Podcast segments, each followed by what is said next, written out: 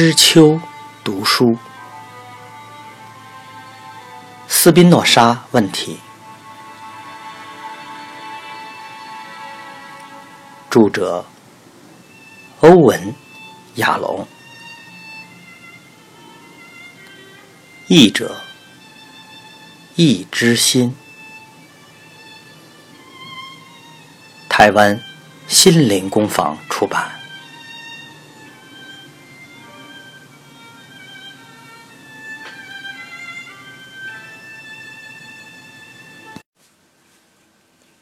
第十五章，阿姆斯特丹。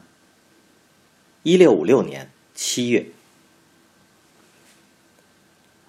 两天后，班托和盖布瑞打开店门要做生意时，一位戴着无边软帽的年轻少年跑向了他们，停下来，喘着气说：“班托，拉比有事找你，就是现在，他正在会堂等你。”班托并不惊讶，他一直期待着这次传唤。他把扫帚放好，喝下杯中最后一口咖啡，向盖布瑞告别，静静的跟着小男孩走向了会堂。盖布瑞站在外面，脸上露出关切的严肃表情，看着两人消失在远方。扫罗、利卫、莫泰瑞拉比，在会堂的二楼。专属于他的书房，穿着华丽的荷兰中产阶级款式的衣服，骆驼绒裤子和夹克，以及银色饰扣的皮鞋，焦躁地用笔敲打着书桌，等待巴鲁赫·斯宾诺莎。莫泰瑞拉比是高大、壮实的六十岁男子，有着剃刀般锐利的鼻子，摄人的双眼，严厉的嘴唇。和修剪整齐的灰色山羊胡子，他具有许多的身份：受人敬重的学者、多产的作家、凶猛的知性战士、与众多拉比激烈竞争的存活者、神圣道拉经的英勇捍卫者。但他不是有耐性的人。他派出信使，一位接受成年礼训练的男孩。去找倔强的前任学生，已经过了几乎三十分钟。扫罗·莫泰瑞威严的看顾着阿姆斯特丹犹太社群已经三十七年了。他在一六一九年被任命的第一个职位是贝斯雅格会堂的拉比，这是城里三个小型南欧系犹太会堂中的一个。他的会众在1639年与尼维夏隆会堂和贝斯以色列会堂合并时，扫罗·莫泰瑞从众多候选中人出现，成为了新的塔木德道拉会堂的首席拉比。他是传统犹太教律法强而有力的捍卫者，数十年来保护他的社群不受葡萄牙移民的怀疑主义。和世俗主义浪潮所影响，这些移民有许多被迫改信了基督教，很少人还保有传统的犹太教育。他觉得厌倦，向成人灌输古老的方式是很艰难的工作。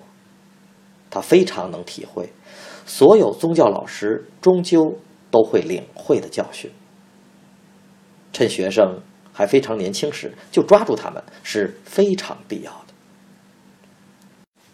身为孜孜不倦的教育家，他发展出一套全面性的课程，聘请许多老师，每天亲自向资深学生提供希伯来文、道拉经和塔木德经课程，并与其他拉比无止境的斗争，以维护他对道拉经律法的诠释。最艰苦的一次斗争发生在十四年前，与他的助理兼对手以撒阿伯布迪。方塞卡拉比，他们争辩的问题是不悔改的犹太罪人，即使是在宗教法庭以死相逼的痛苦下改信基督教的犹太人，是否会在来世得到永恒的生命？阿伯布拉比就像许多会众一样，有一些仍留在葡萄牙而改变信仰的亲戚。他认为犹太人永远是犹太人，所有犹太人最终都会得到来世的祝福。他坚持犹太人的血统会得到保存，没有任何东西可以抹灭，即使改信别的宗教也不会受影响。矛盾的是，他引用犹太人最大的敌人西班牙伊莎贝拉女王的话来支持他的主张。女王制定了血统纯净法，这个时候承认了犹太人的血统是无法去除的。血统的定律使新基督徒，就是犹太的皈依者，无法得到重要的公民和军职地位。莫泰瑞拉比毫不妥协的立场与他的。体格是一致的，坚挺不屈，绝不让步，对抗到底。他坚持，所有不悔改的犹太人都破坏了犹太律法，永远被拒于来世祝福的门外，必须面对永恒的刑罚。律法就是律法，没有例外。即使是在葡萄牙与西班牙宗教法庭的死亡威胁下屈服的犹太人，也是如此。所有不接受割礼、破坏饮食律法、不奉行安息日或大量的宗教律法中任何一种的犹太人，都注定要失去来世的一切。莫泰瑞无情的声明触怒了阿姆斯特丹的犹太人，许多人都有仍然住在葡萄牙和西班牙的亲戚，但他不肯让步。接下来的辩论是如此激烈而引起分裂，以至于会堂的长老请求威尼斯的拉比博士介入，提供确切的律法诠释。威尼斯的拉比勉强同意，为无法解决争议的双方聆听代表团的论点。这些论据往往是以尖锐的声音陈述。两小时后，他们仔细思量大家的反应，胃部剧烈翻痛。晚餐延迟，最后得到全体一致的决定，就是不做决定。他们不想介入这种棘手的争议，裁定这个问题必须由阿姆斯特丹自己的会众来解决。可是阿姆斯特丹社群无法达成协议，为了避免教会的分裂，紧急派出第二个代表团到威尼斯，更强烈的诉求外来的介入。最后，威尼斯的拉比博士做出决定，支持扫罗·莫泰瑞的观点。顺带提一下，他曾在威尼斯的正统犹太小学接受教育。代表团带着拉比专家的决议赶回阿姆斯特丹。四周后，许多会众闷闷不乐地站在港口挥别垂头丧气的阿伯布拉比和他的家人，看着他们的家当。被装载到前往巴西的船只，他要到远方海边的瑞西菲任职拉比。瑞西菲，作者注，是巴西第五大城市。从此以后，阿姆斯特丹再也没有拉比挑战莫泰瑞拉比。扫罗·莫泰瑞今天面对更为痛苦的危机。会堂长老团昨晚开会，对斯宾诺莎问题做出了决议，指示拉比通知巴鲁赫被逐出教会。从现在起，两天后就要在塔木德道拉会堂举行仪式。巴鲁赫的父亲米迦勒·斯宾诺莎是扫罗·莫泰瑞拉比四十年的挚友与支持者。米迦勒曾列明最初的购买贝斯雅格会堂的信托契约。几十年来，慷慨资助会堂的基金，因为拉比的薪水由此支付，以及其他会堂的慈善事业。在那段时间，米迦勒很少错过律法融贯的课程。这是莫泰瑞拉比在家里举办的成人学习团体，而且他数不清米迦勒有多少次在他的餐桌与多达四十人共进晚餐，有时。还带着他的天才儿子巴鲁赫。此外，米迦勒和他哥哥亚伯拉罕还常常担任长老，就是管理委员会的成员。这是会堂管理的最终权威。但拉比现在忧闷的沉思，今天每一分钟都想着巴鲁赫到底在哪里。他必须告诉挚友的儿子，灾难正等待着他。扫罗莫泰瑞在巴鲁赫的隔离中导助，为他指导完美无瑕的成年礼，看着他一年又一年的长大。这男孩拥有惊人的天赋，没有人比得上。每一堂课对他而言，都像是小学课程，因为他像海绵一样吸收资讯。每一位老师都把进阶的课文分配给他，而其他同学还在为普通的课程挣扎。莫泰瑞拉比有时担心其他学生的嫉妒会变成对巴鲁赫的怨恨，但不曾发生这种情形。他的能力如此明显，远远超过别人。使他得到其他学生的敬重和友谊。他们常常为了某些翻译或诠释的疑难问题请教他，而不是问老师。莫泰瑞拉比还记得他多么欣赏巴鲁赫，多次要求米迦勒带着巴鲁赫来共进晚餐，以取悦知名的客人。可是现在，扫罗莫泰瑞叹了口气。巴鲁赫从四岁到十四岁的黄金时期早已过去，小伙子变了，转到错误的方向。现在整个社群面临的危险是天才变成吞噬自己的怪兽。脚步声在楼梯响起，巴鲁赫接近了。莫泰瑞拉比仍然坐着，直到巴鲁赫在门口出现。他没有转身问候，而是指着桌边一张矮小不舒适的椅子，严厉地说：“坐下，我要告诉你悲惨的消息，永远改变你人生的消息。”他用的是不流利但还可以的葡萄牙语。虽然莫泰瑞拉比的出身是中欧系犹太人，不是南欧系犹太人。虽然他在意大利出生，接受教育。但他娶了马拉诺人，并学习了葡萄牙语，足以向基本上出身于葡萄牙的会众发表数百篇安息日布道。班托以平静的语气说：“应该是事情发生了，长老团已决定把我逐出教会，并指示你要尽快的在会堂的公开仪式中宣布流放。”你还是像以往一样傲慢啊！我现在应该已经习惯了，但我一直对聪慧的小孩变成愚蠢的大人感到震惊。巴鲁赫，你的猜测是正确的，他们对我的指示正是如此。你明天确实就会被放入流放的名单，永远逐出这个社群。但我反对你草率的使用“发生”这个动词。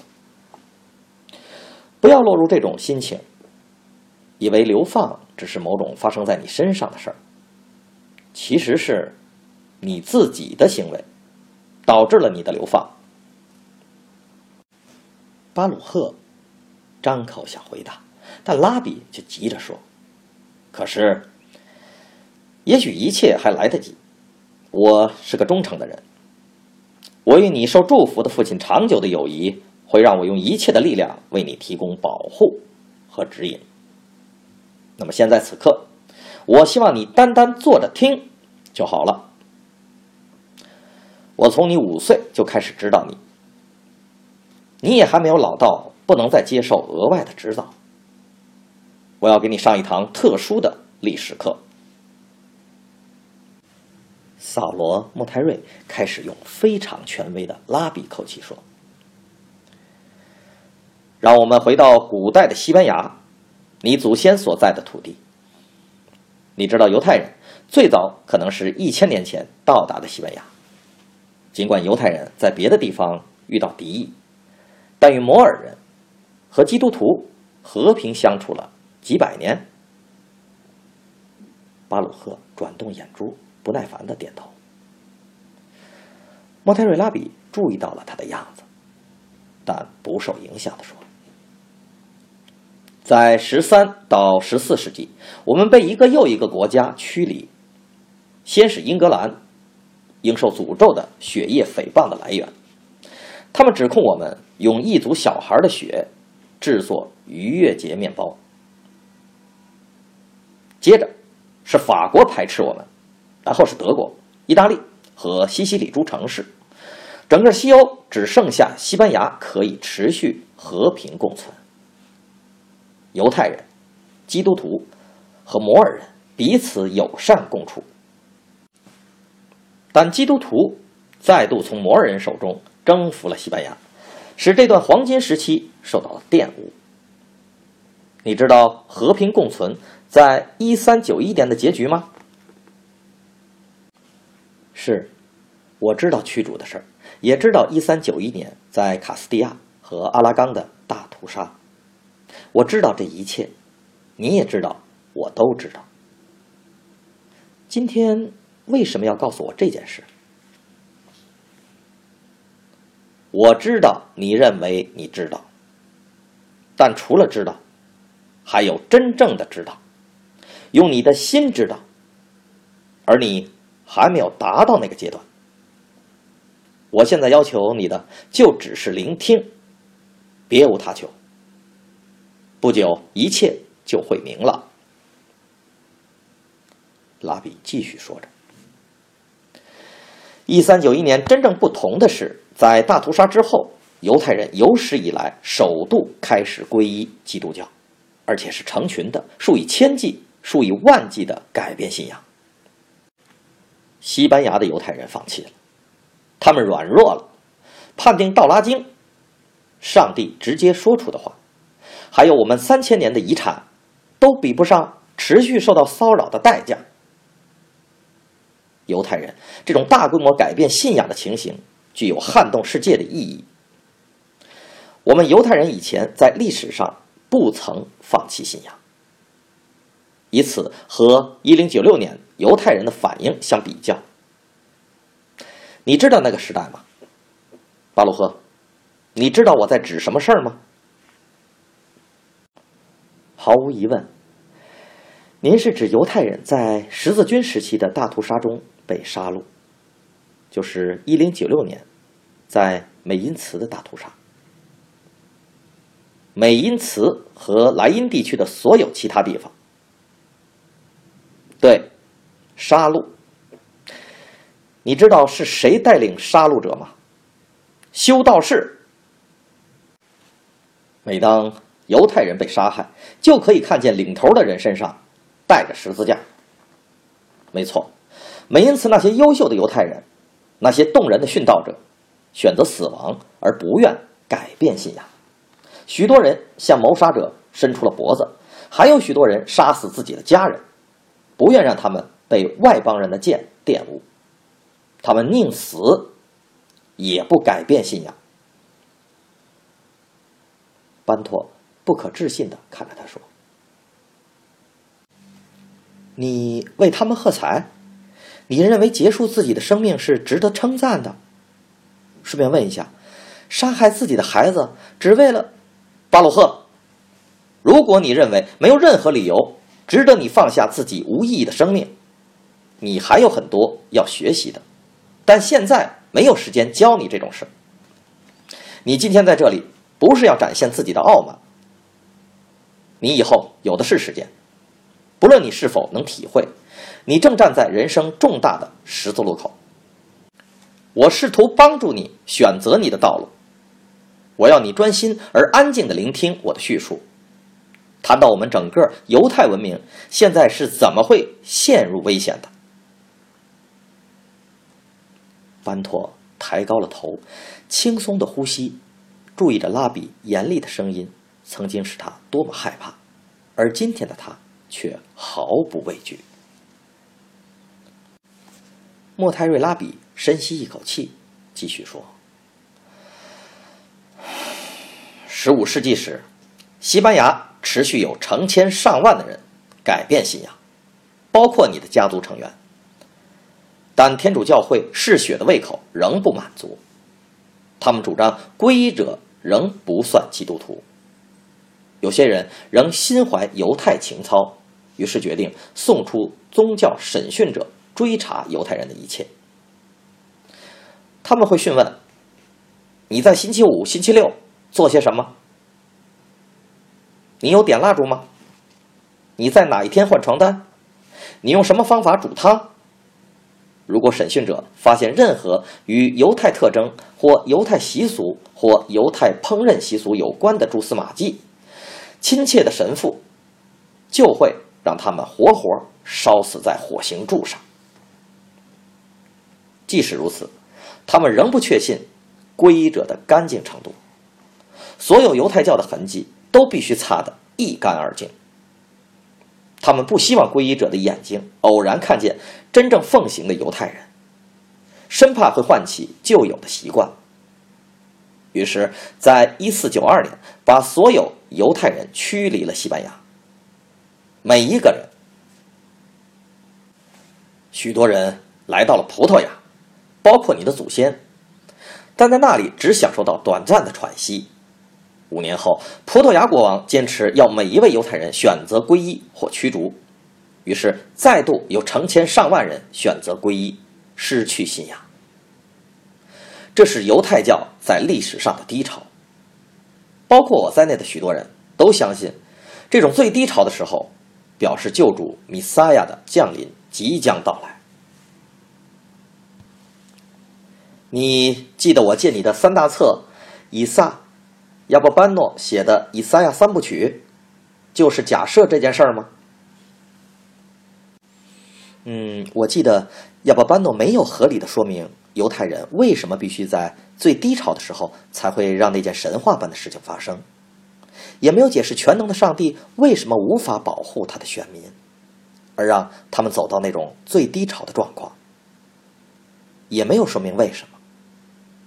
安静，巴鲁赫，今天光听我说就好了。拉比严厉着说：“就这么一次，也许是最后一次，完全照我说的做。当我提出问题，只要回答是或不是。我只剩几件事儿要告诉你。现在谈的是犹太人历史上最低潮的时刻。”十五世纪末到十六世纪的犹太人，要到哪里寻找庇护？整个世界有哪里是安全的避难所呢？有些人往东，到奥特曼帝国，或到意大利的里菲诺，那里，因为他们拥有珍贵的国际贸易网络而允许他们的存在。然后，在一五七九年之后，荷兰北方的省份宣布独立。脱离了天主教的西班牙，有些犹太人就来到了阿姆斯特丹。那么荷兰人怎么欢迎我们？完全不像世上的其他人，他们对宗教完全容忍，没有人调查宗教信仰。他们是卡尔文教徒，但允许每一个人都有权利以自己的方式敬拜上帝，只除了天主教。他们对天主教徒就没那么容忍了，但那不是我们的事儿。我们在这里不但不会受到骚扰，甚至被人欢迎，因为荷兰想要成为重要的商业中心。他们知道马拉诺商人有助于商业的建立。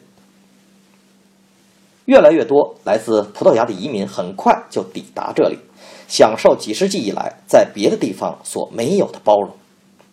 其他犹太人也过来，贫穷的中欧系犹太人也如浪潮般的从德国和东欧涌来，以逃离那里对犹太人疯狂的逼迫。当然了，那些中欧系犹太人缺少南欧系犹太人的文化，他们没有接受教育，也没有技能，大多成为了小商贩、旧衣商和商店的老板。但我们仍然欢迎他们，并提供救济。你知道你父亲在我们会堂的中欧系犹太人中，慈善捐款箱做了多少次慷慨的捐献吗？巴鲁赫点头，保持沉默。然后，莫泰瑞拉比继续说：“几年后，阿姆斯特丹当局与大法官格劳秀斯商议后，正式承认我们住在阿姆斯特丹的权利。我们一开始只是温顺地遵循着旧有的方式，保持低调，所以没有在四座会堂外放我们自己的招牌。”只在外观像民宅的建筑里举行了祷告仪式。直到多年没有受到骚扰之后，我们才真的了解可以公开奉行我们的信仰，并确信政府会保障我们的生命与财产。我们在阿姆斯特丹的犹太人拥有绝佳的好运，可以在这个世界找到一个落脚点。犹太人在这里可以是自由的。你能体会在这个世界终于找到容身之处的感觉吗？巴鲁赫不舒服的在木椅上移动着，敷衍的点头。耐心，耐心，巴鲁赫，再聆听一会儿。我现在要转向与你密切相关的急迫问题。我们可贵的自由伴随着一些义务，这是阿姆斯特丹市议会做出明确声明的。你毫无疑问知道那些义务是什么吧？我们不能诽谤基督徒的信仰，也不能尝试改变基督徒的信仰，或与他们结婚。巴鲁赫回答：“还有别的义务？你的记性很了不起，却不记得别的义务。为什么？也许是因为他们令你为难吧。”容我提醒你，格劳秀斯也裁定，所有超过十四岁的犹太人都必须声明他们对上帝、摩西、先知和来世的信仰。而我们的宗教和民间管理机构必须担保，我们的会众不会有人说出或做出任何挑战或伤害基督教教义的事儿，否则我们就会失去自由。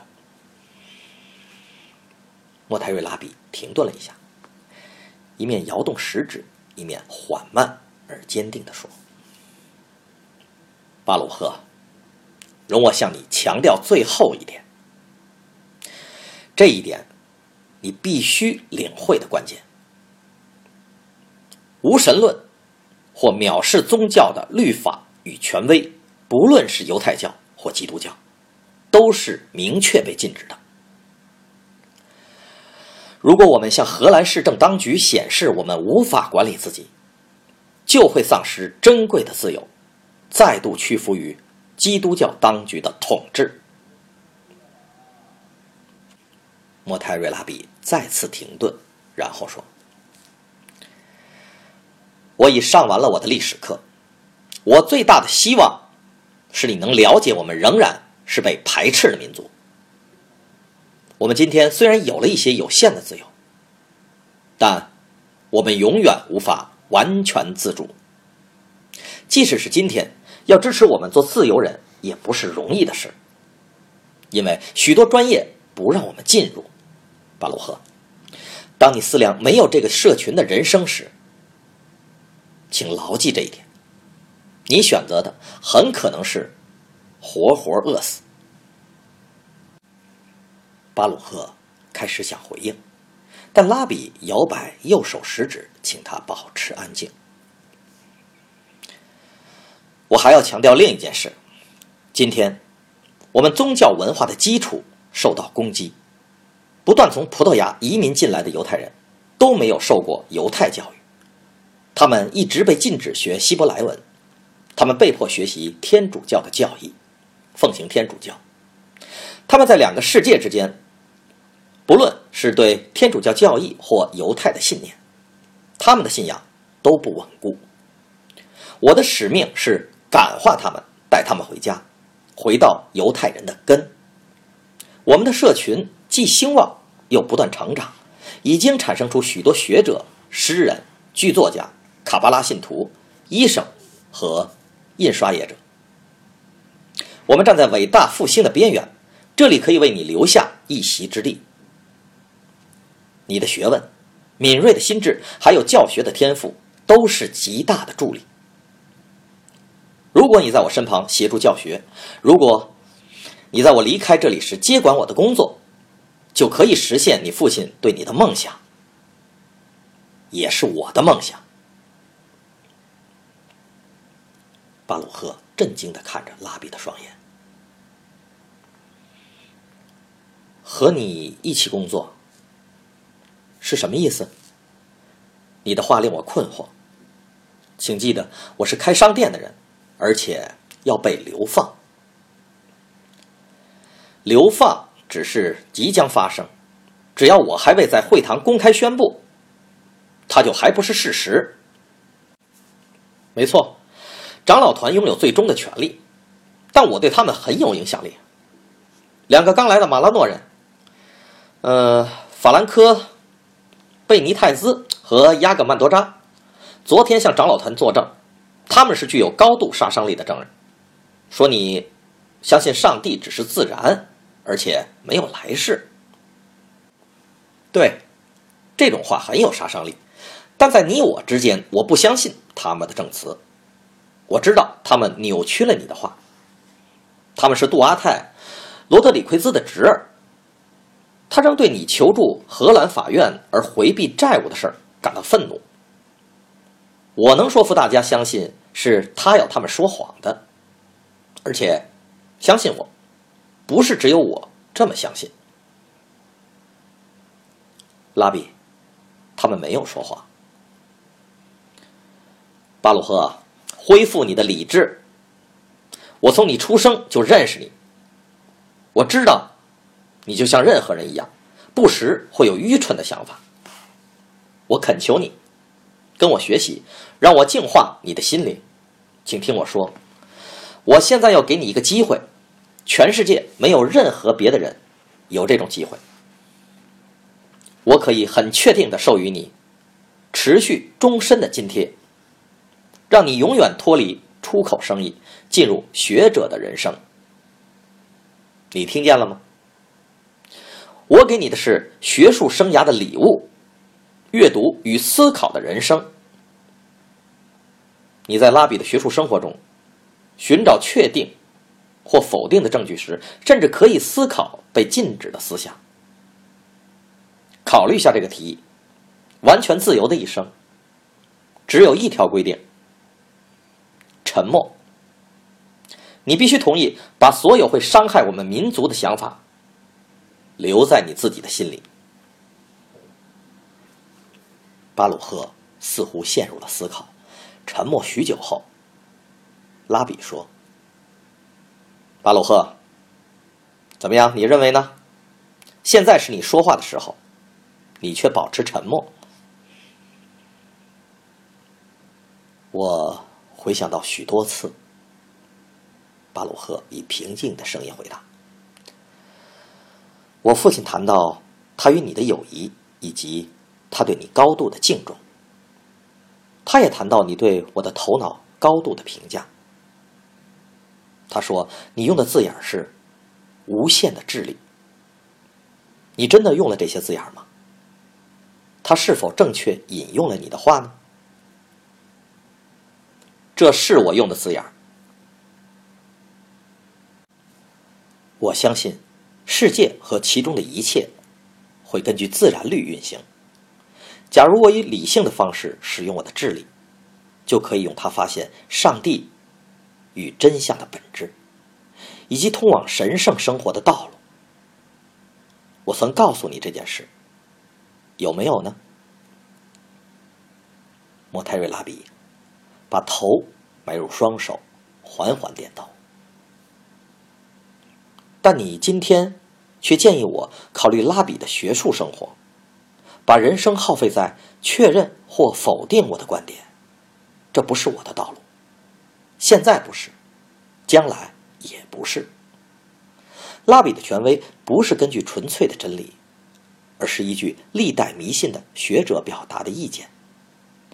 这些学者相信地球是平的，太阳环绕地球旋转。一位名叫亚当的男人突然出现，成为人类的始祖。你否定创世纪的神学？你否定在以色列人之前已经有许多文明的证据？在中国，在埃及，如此亵渎，你不了解你是如何危及自己在来世的地位吗？其实没有来世存在的理性证据。莫泰瑞拉比看起来被吓坏了。这正是杜阿泰罗德里奎兹的侄子引述的话。我原本以为他们是在叔叔的指示下撒的谎。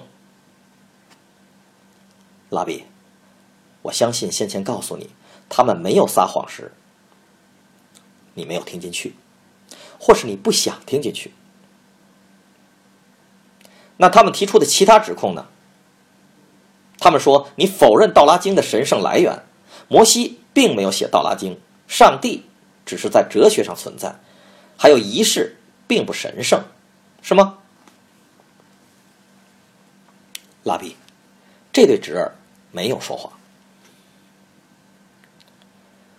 莫泰瑞拉比对巴鲁赫怒目而视，他的苦恼转成了愤怒。这些指控中的任何一项。都会造成流放，合在一起就会造成有史以来最严酷的流放。你一直是我的希伯来文老师，你把我教的很好，请允许我为你献上流放，以回报你。你曾告诉我维也纳社群颁布过的最严酷的流放，我记得你说过的每一个字。我先前说你会有足够的傲慢时间，现在看来已经开始了。莫泰瑞拉比停顿了一下，把思绪集中起来。你想害死我？你想彻底毁掉我的成果？你知道我一生的成果就是来世在犹太思想和文化中的关键角色。你知道我的书吗？灵魂的遗绪。我在你成年礼时放入了你的双手。你知道我与阿伯伯莱比对这个问题的大辩论，以及我的胜利吗？是的，我当然知道。你轻蔑的置之不理，你知道牵涉到多大的赌注吗？如果我输了那场辩论，如果裁定所有犹太人在来世都有相同的地位，而美德没有奖赏，罪过没有惩罚，你可以预见到整个社群会受到多大的影响吗？如果他们确保来世的身份，还有什么转回犹太信仰的动机呢？如果做错事没有惩罚，你能想象荷兰卡尔文教徒会怎么看我们吗？我们的自由还能持续多久？你认为我在玩小孩的游戏吗？想想这些牵连吧。是的，我知道那场大辩论。你的话正显示那不是属灵真理的辩论，难怪威尼斯的拉比博士会不知所措。你们双方对来世不同观点的争辩理由，都与来世的真实性无关。你试图透过恐惧和希望的力量来控制民众，这是历代宗教领导者的传统方法。你们这些在各地的拉比权威，宣称我有来世的钥匙。利用这些钥匙达到政治控制。阿伯伯莱比的立场是照顾会众的苦恼，他们想要为改变信仰的家人提供协助。这不是属灵的争论，而是伪装成宗教辩论的政治辩论。你们都没有提出任何关于来世存在的证据，不论是理性的证据，或甚至来自《道拉经》的证据。我向你保证。《道拉经》，这里面找不到证据，而你也知道这一点。你显然不懂我刚才告诉你的，我对上帝和种族延续下去的责任。莫泰瑞拉比说：“宗教领袖做的大多与上帝无关。”班托回答：“你去年流放了一个人。”他像符合犹太教规的中欧系肉贩卖肉，而没有向南欧系肉贩卖肉，你认为这与上帝有关吗？那是短期流放，对于社群的凝聚力有高度的教育意义。我上个月得知，你告诉一位来自没有犹太面包师傅的小村庄的妇女，她可以向异教的面包师傅买面包，只要他在他的烤箱丢进一块木片，表示他参与了烘焙。他来找我时很苦恼，离开时轻松而开心。他离开时是心智比以前更发育不良的妇人。更不能为自己思考、发展理性能力的妇人，这正是我的重点。各式各样的宗教权威都企图妨碍我们理性能力的发展。如果你认为我们的人可以没有控制和权威而活下去，你就是笨蛋。我认为宗教领袖因为涉入政治事务而失去自己的属灵方向。你的权威或领地应该限制在内心虔诚的忠告。政治事务，你还不了解西班牙和葡萄牙发生的事情吗？那正是我的重点。他们是宗教国家，宗教和国家必须分开。最理想的统治者是人民自由选出的领导者，权力被另外选出的议会所限制。且其作为要根据公众秩序与安全，还有社会的福祉。巴鲁赫，你现在已经成功的说服了我，你将过着寂寞的生活，决定你未来的不但有亵渎，还有背叛。你走吧。莫泰瑞拉比听着巴鲁赫在楼梯发出的脚步声。双眼朝上，口中咕哝着：“米迦勒，我的朋友，我已为你儿子尽力了。我还有太多别的灵魂要去保护。”